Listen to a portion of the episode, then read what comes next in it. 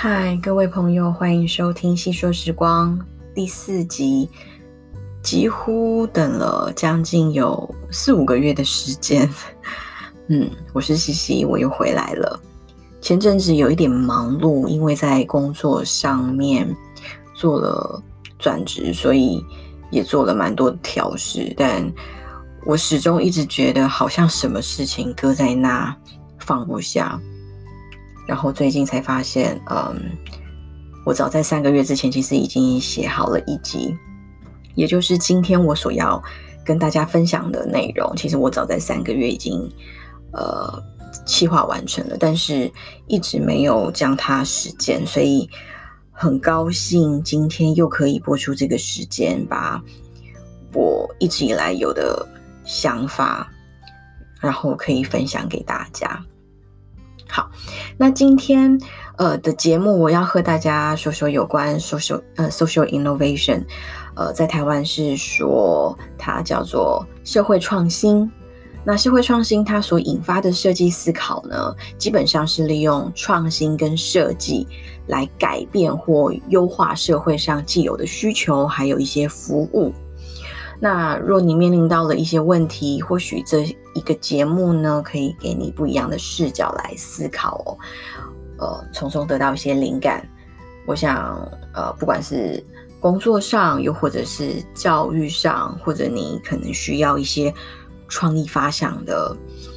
呃，面临到一些瓶颈的时候，或许这一集可以得到一些启发。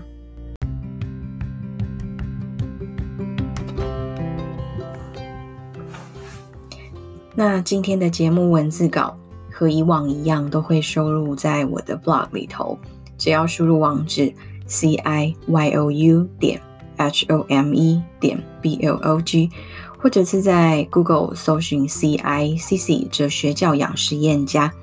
进入 blog 后，你只要在我的站内搜寻此节目名称，就可以找到文字喽。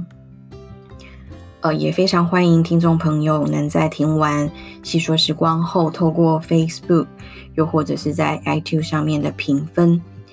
提供给我一些意见，让我更有动力分享更好的优质内容。那今天的节目就开始吧。好，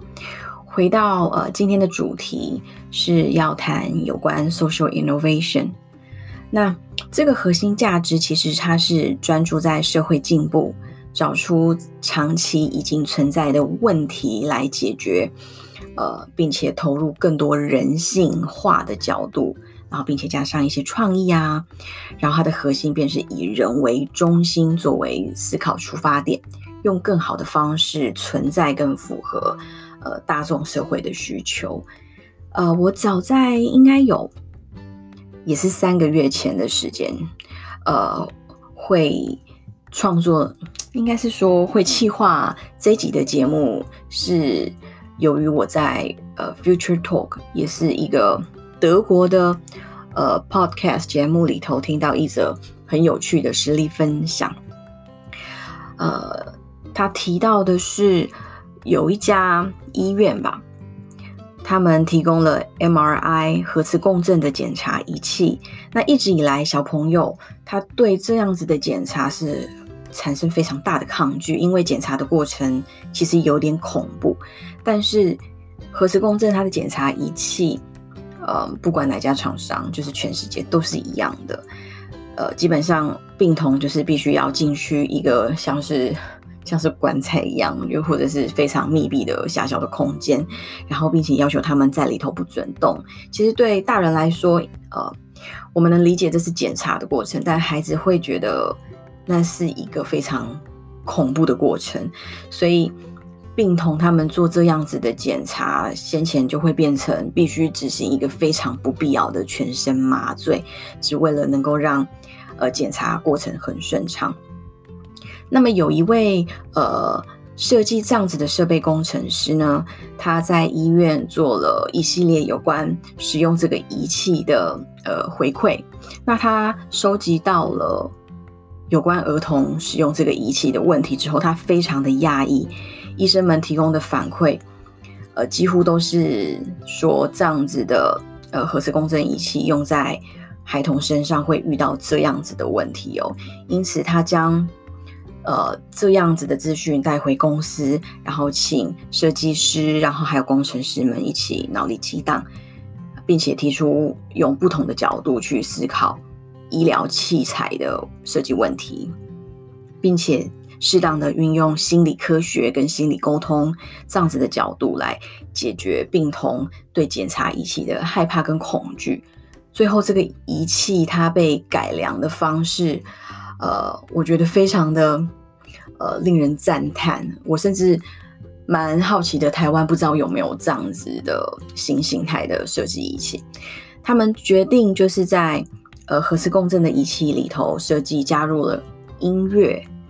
呃，还有灯光，然后将核磁共振检查仪器的外观设计成一个像海盗船或者是太空太空火箭这样子的造型，然后让孩子去做检查的时候，让他们穿上一套类似像是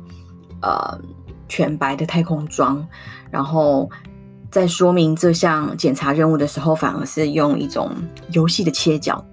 让他们呃觉得自己。准备要进入的是一个海盗舱里面的冒险，然后医生要求他们必须要冷静观察，才可以看得到里面发生什么事情。然后要求他们在里面冷静观察一些东西，呃，将收呃收集这些资讯之后回馈给医生。例如，你可能在里头看到了什么样的东西呀？呃，那呃，医院引进了这样子的仪器，随后反馈给。这个核磁共振的呃仪器设计公司给了非常多正向的呃资讯，他说完全解决了孩童检查过程的困境，甚至也免除了呃全身麻醉这样子的程序哦。其实对孩子对医生来说也都算是一个非常大的进步。那第二个范例啊，sorry，那第二个范例呢？呃，我知道有些朋友可能会听过有关呃人力洗衣机的新闻，那我还是不免俗的想要跟大家稍微介绍一下，因为它刚好也是一个非常符合设计创新，然后解决社会问题的最佳范例。在二零一二年，有两名呃美国大学生，他发明了一种人力洗衣机，嗯，我没记错的话，好像是叫呃 Girardora。它的原理很简单，基本上就有点像是一个呃高呃高脚的板凳，就也没太高，就大概到大人的膝盖大腿中间的高度。然后基本上你脚踩就可以滚动洗衣服，然后还有脱水，它需要的水也非常的少。那基本上就解决了一些可能是呃。第三世界的像缺缺乏水电资源的那种发展中国家洗衣的困境，呃，我们都大概知道第三世界可能都存在的呃，就是水源的问题，他们要走到非常远的地方提水。那有关洗衣服这件事情也会变得等于是。没这么容易，不像我们就是一般的家庭可以用洗衣机，就是按个几下就可以完成这个作业。那他们也发现第三世界的妇女一直都有呃长期弯腰，然后造成驼背的伤害，所以他们发明了这样子的人力洗衣机，基本上就是减少了。呃，这些妇女她们的身体伤害，然后还有解解决缺乏水源的问题、电源的问题，然后以及呃手洗的过程会造成人体皮肤的刺激，那这类问题也都解决了。那 OK，说到这边，social innovation 其实真的是帮助很多社会需求层面的优化或者是进步跟改善。那它更贴近人性的习惯，让我们人变得更健康、舒适的生活，然后改善社会的问题。那嗯，社会创新它可以透过专业之间的跨领域的结合，像我刚刚前面一开始提到的核磁共振仪器，它基本上就是跟呃可能是医疗器材工程加上心理科学、人类沟通，甚至融合了产品科技。然后以及教育这样子的角度，用更理解、更贴近呃我们人类需求的方式来提出解决办法。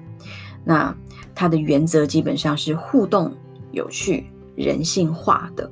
我特别喜欢在社会创新所传达的，嗯，开放的心态、不同的视角这样子的观念哦。那呃，我接下来这边有几个资讯可能会有些硬，但还是想要稍微提到一下。那呃，欧洲联盟委员他委员会提倡了 social innovation 社会创新，那基本上是由政府内部和非盈利单位，也就是呃政府单位跟第三方第三方单位之间的合作，那跨界的研究促成社会创新的合作。那在二零一三年也启动了一个新项目，它主要是呃建立国家与跨区域的社会创新孵化器。那最终的目标，它就是想要解决整个欧洲推广社会创新带给人类跟社会有更大的影响、改善跟福祉。那呃也蛮多社会企业家也会透过加入这样子的 social innovation 的组织来建立自己的。嗯，就是比较好的社会贡献形象。OK，那呃，近几年其实有非常多的国家也想透过这样子的社会创新来完善整个社会上面的服务。那其实说实在话，我觉得台湾也有非常多的层面也需要投入 social innovation，像是学校。一直以来，我们的教育方式都是依循的将近两百年来的传承方式，就是一位老师跟台下的一群学生，然后面对权威上课，然后不呃，除非有特殊的，嗯，像是讨论的活动，那基本上像上一些呃国英数，基本就是你得乖乖的坐在底下听唯一的权威。然后传授知识，那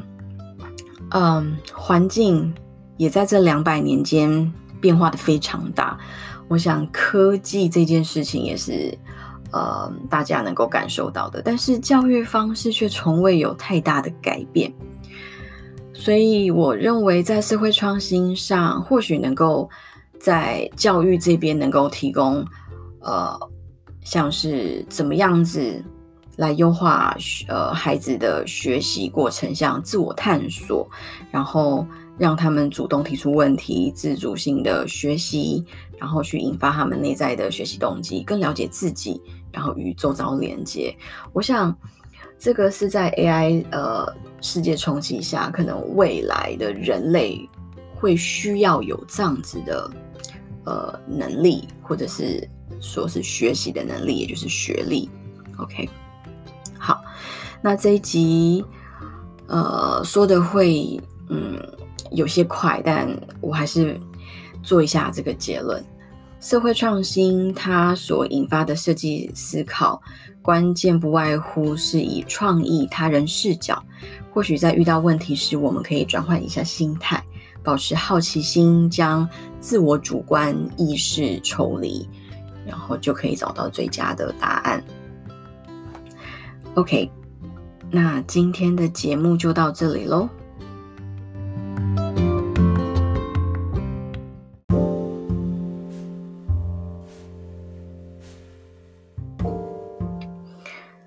如果你喜欢今天的节目内容，欢迎至脸书上搜寻 CICC 哲学教养，